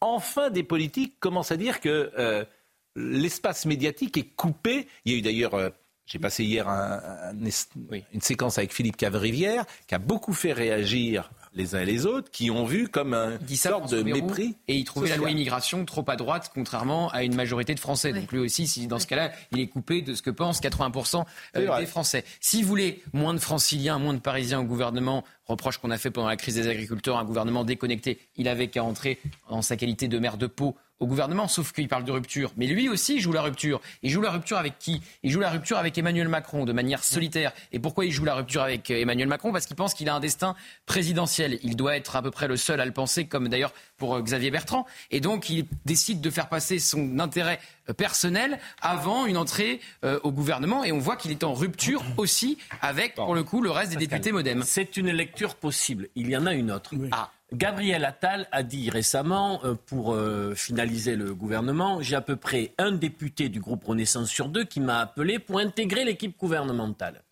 un proche, du, un proche de, de Emmanuel Macron ayant dit qu'ils commencent à aller faire leur classe en participant au débat sur CNews. C'était pas mal pour, pour la chaîne. François Bayrou, je lui accorde une qualité dans ce monde qui est peu répandu. Polois. Qui est de dire j'ai un désaccord politique il faudrait d'ailleurs qu'il instruise et qu'il précise ce désaccord politique. un phénomène personnel. Non, non, non. Ah j'ai un désaccord ah, politique. Laissez-moi aller au bout. J'ai un désaccord politique et pour cette raison, je n'y vais pas il y a peu de monde dans la classe politique qui refuse un pour ça, il veut, il veut un vice-président. oui, il voulait être numéro 2 du gouvernement, potentiellement ministre d'État comme en 2017, mais avoir cinq ministres du Modem, puis finalement, il, était prêt à, à en concéder un ou deux pour avoir une meilleure place. le fait qu'il ait un désaccord sur la ligne politique. Parce que vous voyez bien que tous les autres il est là depuis 40 ans. C'est un autre parce qu'il est là depuis 40 ans et les autres le connaissent. C'est que ah la personnalité, elle est connue aussi, forcément. Non, mais là, vous avez un jugement trop rapide, Pascal. Moi, il démontre. genre. Il démontre que François Bayrou, aussi personnel qu'il soit, ah. là je rejoins puisque le Modem lui a reproché d'agir seul, euh, ça n'est pas un homme politique ordinaire tout de même. Même si vous lui prêtez des dessins vulgaires, c'est pour des désaccords de fond qu'il refuse d'entrer au gouvernement. Un exemple. Et je ne suis pas naïf. Je comprends bien pourquoi la méthode de Gabriel Attal à l'éducation nationale ne convenait pas à François Bayrou. Qu'est-ce qu'il a fait à l'éducation nationale pendant 4 ans? Euh, il a été pendant 93. Moi, ça n'est pas là où il a été alors, le meilleur. Alors, Philippe Bridger, moi, je vais vous dire, il y a un moment où il faut quand même qu'il y ait des résultats dans ce que tu fais. Bien sûr. On passe notre temps à dire que l'éducation nationale est un drame. Oui. Oui. Qu'elle a eu des mauvais résultats. Oui. oui. Donc, lui, il est en place pendant 4 ans. 4 ans, donc il a le temps de bosser. Et c'est il y a 30 ans. Et aujourd'hui, on dit que c'est nul. Et vous allez reprendre quelqu'un qui a fait un travail dont on dit que c'est nul 30 ans après Mais moi, je. C'est étrange quand même. Je ne dis pas qu'il fallait le reprendre. Bah, non, mais euh, manifestement, ce qu'il a fait n'a pas marché. Je dis simplement. Non, mais je peux répondre à ma question. Euh, sur l'éducation nationale, c'est clair. Bon, ben pourquoi vous voulez reprendre quelqu'un qui n'est pas bon? Mais parce que. En tout cas, qui n'a pas été efficace. Mais parce que le vivier politique français, et notamment. Mais c'est pas le problème, mais j'espère qu'on pourrait prendre quelqu'un qui ne l'a pas été, justement. Oui, mais le, vivier politique. Parfois, ils ont essayé. Le vivier politique du macronisme est trop pauvre. Alors je ne suis pas d'accord, je suis plus proche de, ce qu'a dit Olivier d'Artigol sur euh, François Bayrou. Lorsqu'il a, il a été un, médiocre ministre de l'Éducation nationale, et je lui reproche notamment que c'est sous son magistère de ministre qu'a éclaté l'affaire des foulards.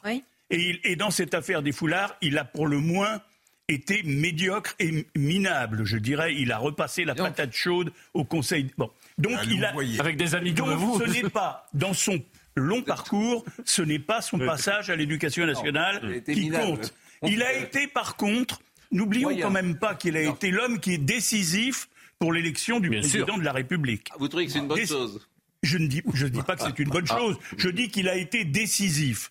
Il a été le, roi, le kingmaker. Plus le PNF, premièrement. Il a été, avec le PNF un petit peu, mais il a été le Iniesta. Il a donné la passe. Oui, il a, été, il a, il a été non, ce, que je, ce que je veux dire, c'est qu'il a toujours moi, je, n'ai jamais eu d'atome quand je suis particulier avec lui. Oui, mais, dans la vie, je vous rassure, peu en Dans la ah vie politique, dans la vie politique, il a représenté et représente encore un courant de pensée. Un courant de pensée. Philippe Seguel l'aimait pas beaucoup. Écoute, n'oubliez pas qu'à l'élection présidentielle dans laquelle Nicolas Sarkozy a été élu contre Ségolène Royal, hmm. Bayrou a fait un score extraordinaire. Le plus gros score. C'est-à-dire oui. Oui, mais ça n'empêche que son, son itinéraire, son itinéraire représente une des composantes oui, importantes. et, et, je trouve anormal. Je trouve. Oui, d'accord, mais c'est parce que vous avez comme vous allez faire ce, le jeu des macronistes, ça va être de dire Bayrou est tout seul, il est lâché par ses troupes. Mais c'est la vérité. Il suffit de le constater. Vous faites pas le jeu de personne. Je dis qu'il sera lâché par ses troupes parce que ses troupes iront à la soupe, comme on dit ils auront des ministères, il y aura quatre, trois ou quatre membres du Modem qui auront des ministères. Mais, qui, au 20h de France de lundi, se porte candidat au ministère de l'Éducation nationale. Si vous voulez y aller, comme vous dites à la soupe. On est en train d'essayer de discréditer un courant politique. Même incroyable. discréditer un courant politique. Mais courant politique, les archives ont 24 heures. Il y a 20 ans, vous avez raison, Pascal, il avait su donner au centrisme une tonalité un peu plus vigoureuse. Le nouveau Le on peut plus dire que le centrisme. Ça fait sept ans qu'il est empêché. Ça fait sept ans que des juges alors ça, vous avez raison. Eh ben alors, on l'a, ça, je l'ai dit. Ah oui. Non, de n'avoir rien fait pendant ah sept ans, il a été lié pieds et poings par des juges minables sur l'affaire dont il vient d'être relaxé. enfin, arrêtez quand même, arrêtez. Mais Gérard le... le nouveau Boukele. Oui, c'est lui. C'est le nouveau Boukele. non, mais c'est vrai, des ce sont des juges qui se sont déjugés d'ailleurs. Une influence sur lui. Non, alors là où, alors j'ai défendu M. Bayrou à juste titre parce que cette histoire de corne-cul. Et je peux terminer? Oui, mais c'est pas à force de répéter cette phrase que vous allez convaincre. Je suis d'accord, mais je la répète quand même. Une histoire de corne-cul pendant sept ans. Vous vous rendez compte euh, qu'on demande à François Bayrou s'il était au courant que des assistants parlementaires qui travaillaient donc pour le Parlement européen travaillaient aussi pour euh, euh, son organisation, son mouvement, le MoDem. Mais qu'est-ce qu'on en a à faire bah, non, la justice a dit non. la, justice, on n'avait pas pu en fournir. On n'avait pas de documents. Oui, mais qu'est-ce bah, qu'on... vous trouvez que ça nécessite pendant sept ans de dépenser de l'argent, de mettre des magistrats sur cette affaire? Vous trouvez vraiment ça? Bah, C'est comme l'affaire Estanguet, c'est comme tout en fait. Ce pays, il marche sur la tête. Mais et, pardonnez-moi, vous en êtes l'expression. Mais, non, mais vous-même. vous-même. Vous en êtes l'expression ne tentez pas, je pourrais aller euh, quitter le territoire de la nuance pour aller vers celui de la vérité. Mais vous le savez bien que ça n'a pas de sens. Mais non, à vous entendre, Sept ans de procédure. À vous entendre, on éliminerait un nombre incalculable de procédures. Oui, bah ça je vous le confirme. À m'entendre, on éliminerait. Ben oui, et on aurait raison. et on irait, on aurait raison. On pas raison. Mais si. en fait, vous êtes d'une tolérance absolue à l'égard d'eux certaines transgressions. Mais, mais vous, tout à l'heure, j'ai parlé, on a parlé de Benoît Jacot. Vous trouviez que j'étais tolérant sur ces transgressions Mais il y a des transgressions qui méritent. Ça tombait bien. non, vous êtes, ça c'est pas bien. Vous trouvez que c'est une transgression ce que fait François Bayrou sur l'affaire des parlements européens? Enfin. C'est un délit. Oui. Et vous trouvez que ça vaut 7 ans Il a été relaxé au bénéfice du Vous trouvez que ça vaut 7 ans de procédure C'est comme l'affaire Estanguet dont on a parlé tout à l'heure, Philippe. Mais vous trouvez que tout ce qui concerne le judiciaire est dérisoire Non. Vous avez une sorte de prurite de l'insignifiance. Mais personne, c'est ce que je veux dire. Personne ne connaît ce mot prurite. Voilà. Il y a personne. vous ne connaissez pas. Non. Vous êtes impitoyable. Le mot prurite, gardez-le dans les dîners parisiens. Pensez à ceux qui nous écoutent. Oui, mais. Mais c'est un joli mot, prurite. Bon. Vous dormez Vous ne voulez rien dire Non, Une question euh Ah, vous avez un gros. Euh, ah Et on n'a pas dit qui était du coup la favorite. Enfin, on a essayé de voir le brouhaha. Que des sujets subalternes, Gaza, l'Ukraine, ah, l'Azerbaïdjan. puisque vous parlez de Gaza, hier on a euh, pointé Libération, oui. qui n'en avait pas parlé. Ce matin, est-ce parce qu'on en a parlé? Non, je pas jusque-là, mais manifestement, c'est la une de Libération aujourd'hui. Euh, vous pensez que ce n'est pas en réaction à la une d'hier? Aux critiques, il n'y a pas que nous. Aux critiques qui ont été faites ah, contre Libération. moi, je lis Libé tous les matins, comme les autres. Ne soyez pas naïfs. J'avais lu des articles sur les otages, sur les, sur les victimes françaises. Euh. Non, mais hier, il n'y avait rien, c'était le jour de cérémonie. cela ne voulait pas dire que Libé n'avait pas couvert ce, ce mais le jour de cérémonie, 42 Français hein. assassinés par le Hamas, pas un mot. Vous connaissez mon honnêteté proverbiale. Oui. Ah bah qui, oui, oui. Légendaire. Qui, fait, qui fait votre réputation Votre honnêteté, en tout cas. Oui. L'adjectif est peut-être. Bah, non, mais on peut se tromper, mais je suis honnête, moi. Je oui, bon. Et là, je cite nos amis de Libération et je les félicite. Ah oui. Bravo. Bravo. 7 octobre, le plus grand massacre antisémite de notre siècle. Bravo, Libération le titre. Ils ont choisi Voilà, voilà c'est ça. Oui, c'était la, la phrase la plus forte du discours du président, qui a dit aussi que 68 millions de Français bon, avaient été endeuillés par l'attaque du 7 octobre. C'est moins, vrai. Ce qui n'est pas, vrai. pas vrai du tout. Ce qui n'est pas vrai. Et, 68 millions de Français, c'est de la blague. C'est une bonne citation parce que oui. c'est à la fois vrai, c'est en même temps emphatique et c'est en même temps faux. Pourquoi? Ah bon? Ah oui. Parce ah que notre siècle, vous ne pouvez pas comparer quand même cette, euh, ce, terrible massacre d'un millier de, d'innocents euh, qui ont été faits aux pattes comme ça et, taillés en pièces et qui a révulsé tout le monde, mais qui est un, massacre dans, un, dans une région où il y en a eu beaucoup, avec la fabrique industrielle qui a été le génocide des Juifs et les 6 millions de morts de la Seconde Guerre mondiale. Vous ne pouvez pas dire, ben voilà, euh, notre siècle, ça y est, on a ce grand moment de, de c'est une extrapolation. C'est terrible. La, oui, la Shoah, il y a avant, il y a après. C'est une extrapolation. Non, mais il parlait du 21e siècle. Là. Pardon. Vincent, il parlait du 21e siècle. de juifs de notre oui, siècle. mais pas du 20e siècle. Mais oui, c'est vrai, formellement, c'est vrai, sans doute. C'est vrai, factuellement. Mais parce que notre siècle, on, on, réfléchit un instant, on se dit, mais non, il y a là, ah non, c'est l'autre siècle. Oui, c'est le 21e, là. on est au 21e depuis 23 ans. Il y a, tout le discours est comme ça, pardonnez-moi, mais tout le discours est à la fois comme ça, il est à la fois bah très écrit, très presque trop, euh, avec euh, une pointe d'emphase qui met. Vous avez déjà prononcé un loge funèbre. On est dans la retenue. On n'est pas dans l'émotion. On n'essaie pas d'en sur, sur, surajouter. et Libération a raison de mettre cette phrase. Tous les juifs français et, et, les autres ont trouvé formidable les mots hier d'Emmanuel Pas sûr. Moi, j'ai des amis juifs qui n'ont pas trouvé ça formidable. C'est pas vrai. Bah, écoutez, tous ceux qui se sont exprimés, en tout cas, ont trouvé que le président avait trouvé les mots justes. Alors, Ils ont trouvé que la, manifestation arrivait d'une manière heureuse, oui. Alors, effectivement, il y a des mots, je les ai cités hier, la mâchoire de la mort, ce que vous parlez en phase, etc., qui ont pu surprendre. Mais je ne suis pas sûr que ce soit le niveau de la discussion. Non mais politiquement, je suis désolé, il y a des tas de trucs qui sont, qui sont problématiques dans ce discours. Moi, je veux bien qu'on en traite comme si c'était une homélie. Si c'est une homélie, si c'est entre ici Jean Moulin, rien à dire. Sauf si on parle d'une, on parle d'une situation, pardonnez-moi, Pascal, on parle d'une situation de guerre qui a lieu maintenant, qui électrise le, monde entier. C'est la parole de la France. C'est pas le sujet d'hier. C'est la parole de la France au milieu d'un tumulte guerrier qui. Mais bien sûr que si. Non. Il y a... Mais vous vous rendez pas compte de l'impact que ça a Peut-être pas la parole de Macron, mais la situation à Gaza. Le mot, le mot Israël n'a pas été prononcé hier. Oui. Et le mot islamisme n'a pas été prononcé. Oui. C'est deux mots qui n'ont pas été prononcés. Les vies se valent inestimables aux yeux de la France. Bon. Et il y a une autre chose que vous auriez dû Ceux qui tuent par haine trouveront toujours face à eux ceux qui sont prêts à mourir, à mourir par amour. Franchement, ça vous pose pas de problème d'entendre ça ah euh, Cette vision chrétienne totalement détournée. moi, ça me pose problème. Cette phrase-là me pose problème. Si vous permettez moi, je ne vais pas mourir par amour. J'ai aucune intention de mourir par amour face, à, face aux gens qui ont un couteau à la main. Moi non plus. Il y a une calache. Et il y a un autre mot qui a posé problème, c'est 60 millions. Les 68 millions qui se. Sinon, il n'y a pas, hélas, 66 millions de Français qui ne sont pas endeuillés. mais, il est dans son rôle. C'est une autre illusion qu'il faut faire vivre. Il est dans, le déni. dans le déni. La France unie alors qu'elle ne l'est pas. Oui, mais il est dans son rôle. Il ne va pas dire la France est désunie. Vous êtes, euh, enfin, voilà, vous n'allez pas dire ah bah il y a 45 millions de gens qui étaient. Euh, non mais là il a fait du Martin, il a fait du Martin Luther King. Mais on a le droit d'écouter. C'est pour ça que vous exprimez.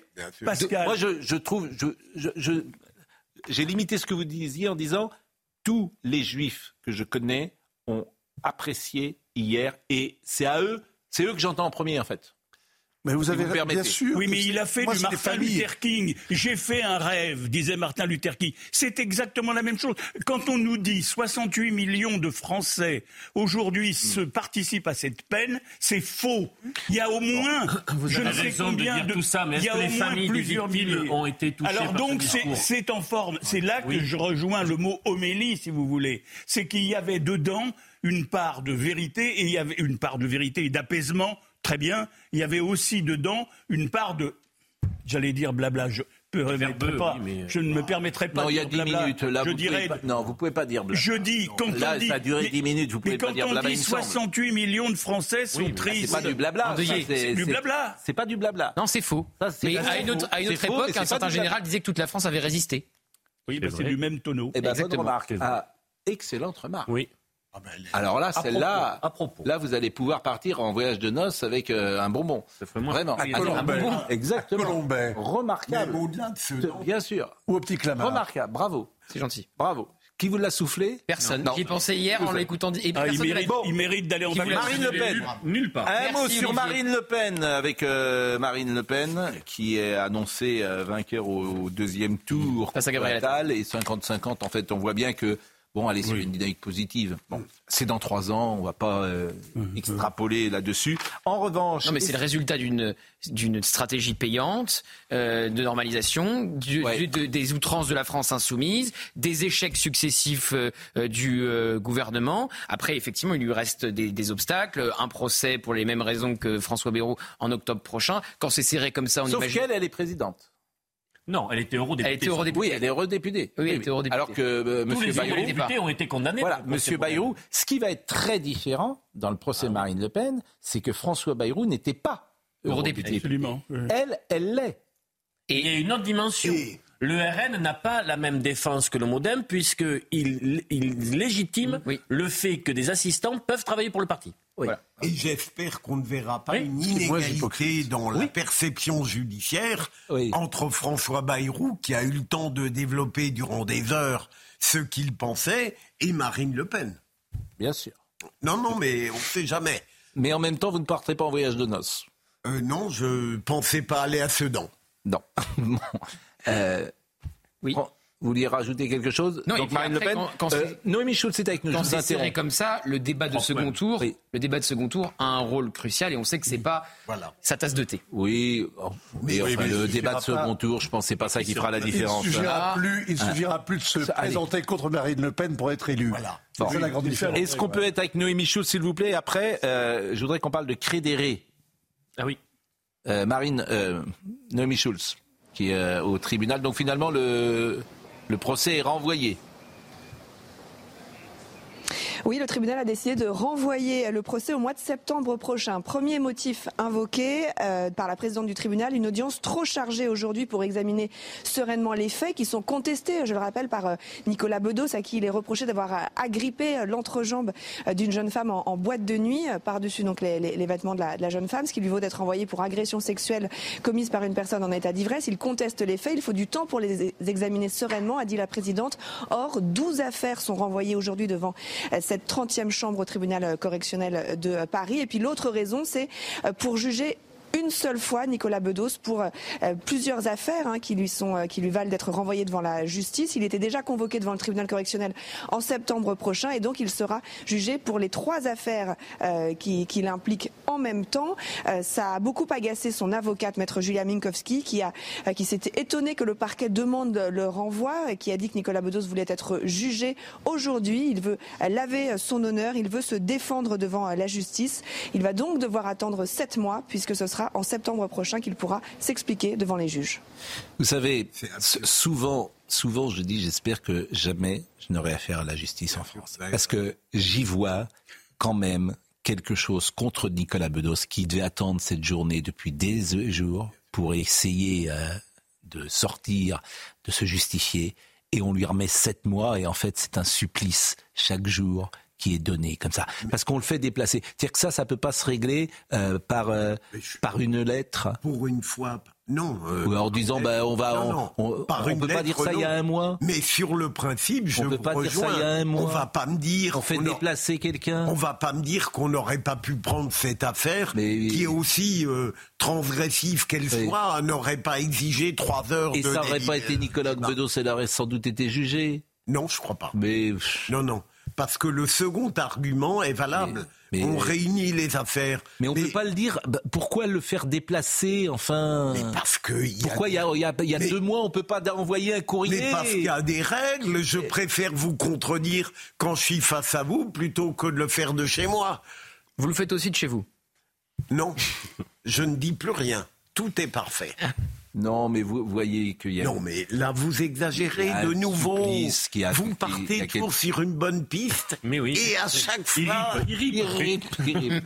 Ben, je vous dis, j'espère que Dieu Vous me avez des préserve. dérapages de- un peu incontrôlés. Dieu me préserve parce qu'effectivement de ne jamais voir. Parce que, bon, Euh, Noémie, euh, Noémie, c'est vrai que je disais, ça peut pas être réglé par un courrier le 15 décembre en disant, voilà, on a vu les trois, euh, euh, les, trois affaires et on les réglera ensemble euh, le- le- dans un mois ou dans deux mois. C'est pas possible ça. Bah, ce qui est sûr, c'est que euh, la- l'avocate de Nicolas Bedos avait cherché à, sonder euh, la, présidente du, tribunal. Euh, vous savez, on, on peut pas, on peut jamais être vraiment fixé, mais comme le parquet euh, demandait le renvoi de cette affaire et qu'elle le, savait, elle, avait, elle s'était demandé s'il était bien nécessaire que son client soit présent à l'audience, mais elle n'avait pas eu de, de- réponse. Et c'est pour cette raison qu'il s'était présenté ce matin avec sa compagne à ses côtés. Et effectivement, il ne savait pas jusqu'au dernier moment, Nicolas Bedos et son avocate ne savaient pas si l'affaire serait prise ou non aujourd'hui. On imagine bien sûr la difficulté que ça représente quand on, on doit se défendre euh, et le faire dans de bonnes conditions. Vous rendez compte pour Le qui... scandale, c'est qu'il n'y ait pas eu de réponse. Ça, c'est un truc qui m'obsède. Les gens ne savent plus répondre.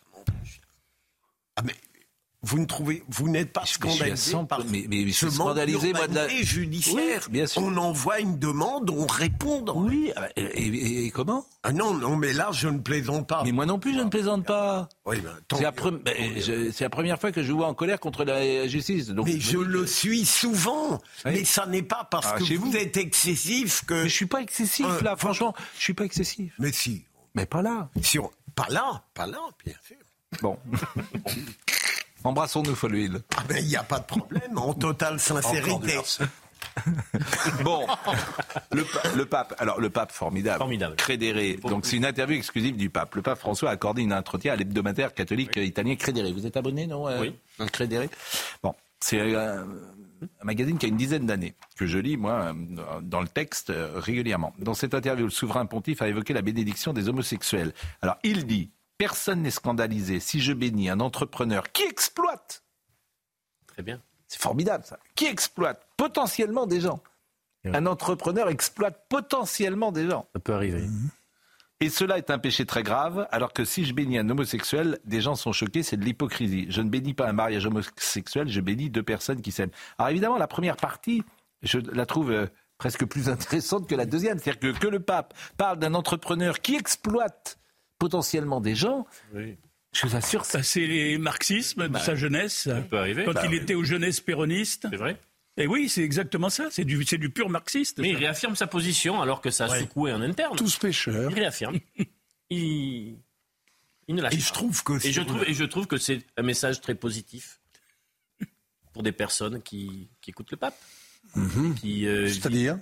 Mais Ah, je des- trouve aussi. Ah oui, pour des personnes qui, euh, qui vivent, euh, qui sont pointées, parfois stigmatisées, qui ont du mal à assumer leur, leur vie, leur orientation sexuelle, le fait qu'ils entendent une personnalité de la dimension. Non mais moi je trouve ça très bien qu'ils bénissent ces homosexuels. Ça, C'est pas ça le, ma, ma, ma phrase. Ah ben il y a eu Ma- des réactions Non, de l'Église quand il a prononcé, Oui. qui ont été dures, Pascal, vous le savez. Oui. Parce que c'est très. Non, mais attendez, vous pays simplifiez. Il y a- Vincent, il n'y a, pas d'un côté, vous savez, d'horribles homophobes qui, dans l'Église, brandiraient en permanence attendez, le, le, le, le, le credo, puis de l'autre, un, pape qui serait tellement généreux, complètement.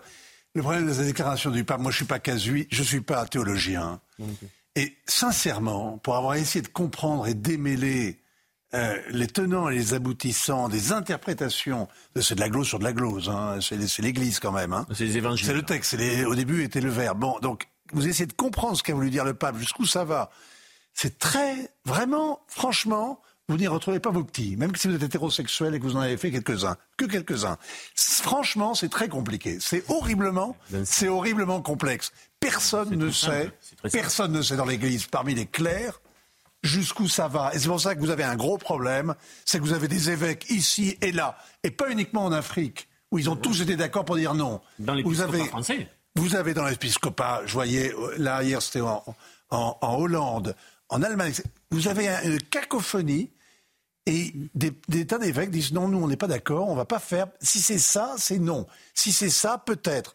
On ne sait pas de quoi il parle. Mais une bénédiction, c'est pas. Alors c'est très Mais particulier. vous pouvez bénir votre voiture, Voilà, vous pouvez bénir n'importe qui. Moi, On est je- tous pécheurs. je bénis ma voiture, excusez-moi. Non, mais mais, mais, pas- mais, mais- mais, euh, euh, la bénédiction Mais n'a pas lieu dans l'église. Donc un prêtre peut faire en dehors de l'église. Bien sûr. C'est Mais dur. En fait, bénir, bénir quelqu'un qui est homosexuel, mais évidemment, oui. Dire, y a ça n'a jamais posé aucun problème à aucun prêtre. je, bon. je partage votre avis. Mais, Mais est-ce que vous bénissez l'union, c'est-à-dire Oui, ça le la vie à deux, le couple que formeraient deux homosexuels Voilà. C'est ça la question. Oui, c'est ça. Très bien, Vincent. Et, et- Eh bien, la déclaration du pape, elle n'est pas claire. Voilà. Ah, tout de même. Parce que tout l'enseignement de l'Église, c'est non.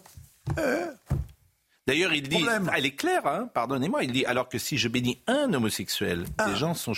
Donc elle est extrêmement claire, chaque mot est pesé, Bénir pardonnez-moi. un homosexuel. Un, homme, mais c'est ça, donc il ne bénit pas les couples homosexuels. Non. Je suis désolé de vous le dire. Simplement, c'est du un peu du en même temps, si je veux dire. en fait, c'est un jésuite. Vous ne, voulez- vous ne savez pas ce que c'est que les jésuites. Vous voilà, vous n'avez pas été élevé chez les jésuites. Vous savez ce que c'est qu'un jésuite Oui, bien sûr. Allez à Saint-François-Xavier à Vannes et vous saurez ce que c'est que les jésuites, bien sûr. Il bénit un bien homosexuel et un autre. répondre à une question par une question. Mais, mais évidemment. Sur le plan de la dialectique et de la rhétorique, les jésuites sont très armés. Hein. Mais, mais plus. Très doués. Jésus de Loyola, Mm. évidemment, tout le monde sait ça. Tout le monde sait ce que sont les jésuites dans l'église de Rome. Monsieur Michael Dorian? La gauche. La gauche. Oh. C'est-à-dire?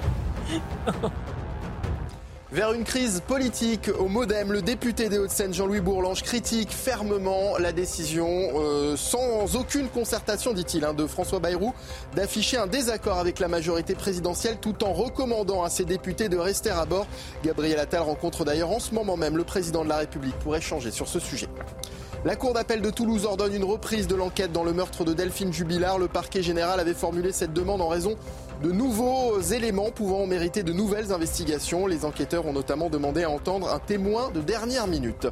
Et puis Anthony euh, Blinken euh, reste sur place pour un accord sur les otages entre Israël et le Hamas. Nous y travaillerons sans relâche, a-t-il dit cette nuit depuis Tel Aviv, alors que nous entamons aujourd'hui le 125e jour de détention pour les près de 140 personnes encore otages de l'organisation terroriste.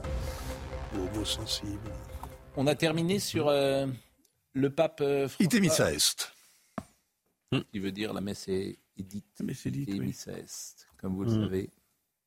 Moi, j'aime beaucoup. euh, le pape m'exaspère par ses positions politiques, mais j'aime énormément euh, son pragmatisme qui altère parfois un peu son conservatisme.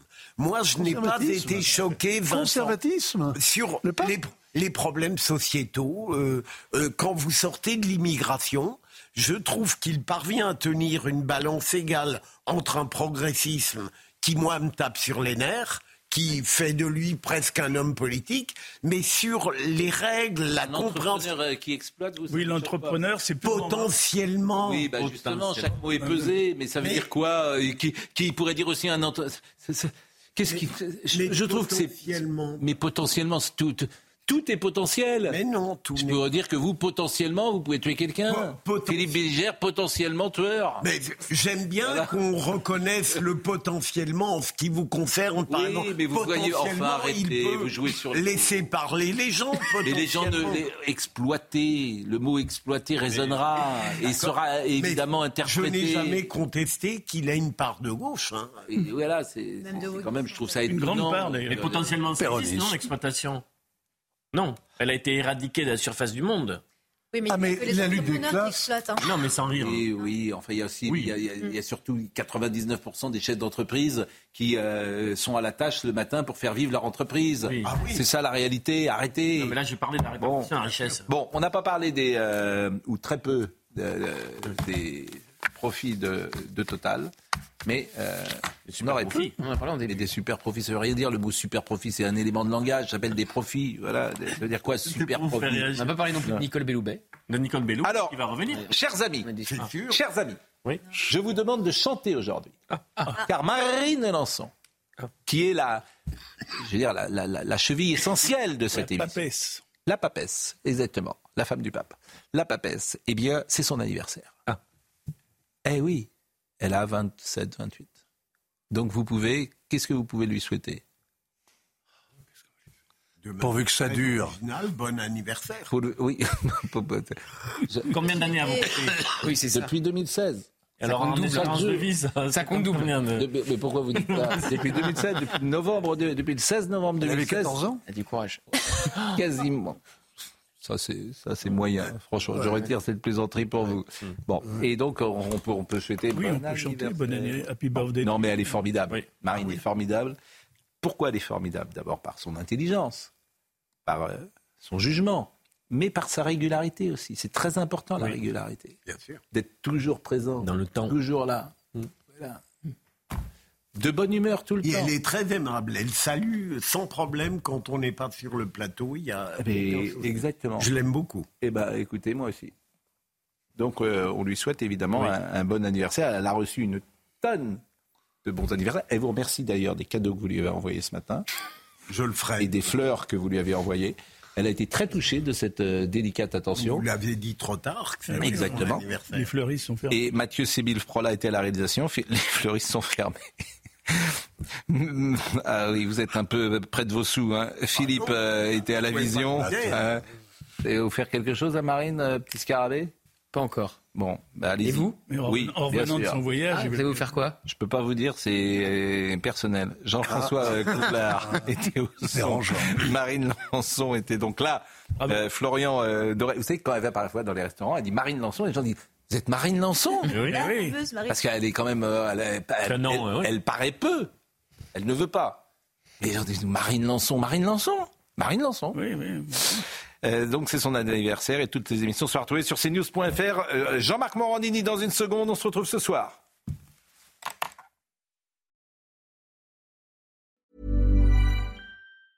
Mom deserves the best, and there's no better place to shop for Mother's Day than Whole Foods Market. They're your destination for unbeatable savings, from premium gifts to show-stopping flowers and irresistible desserts. Start by saving 33% with Prime on all body care and candles. Then get a 15-stem bunch of tulips for just $9.99 each with Prime. Round out Mom's menu with festive rosé, irresistible berry chantilly cake, and more special treats. Come celebrate Mother's Day at Whole Foods Market. Support comes from ServiceNow, the AI platform for business transformation. You've heard the hype around AI. The truth is, AI is only as powerful as the platform it's built into. ServiceNow is the platform that puts AI to work for people across your business, removing friction and frustration for your employees, supercharging productivity for your developers, providing intelligent tools for your service agents to make customers happier all built into a single platform you can use right now. That's why the world works with ServiceNow. Visit servicenow.com/slash AI for people to learn more.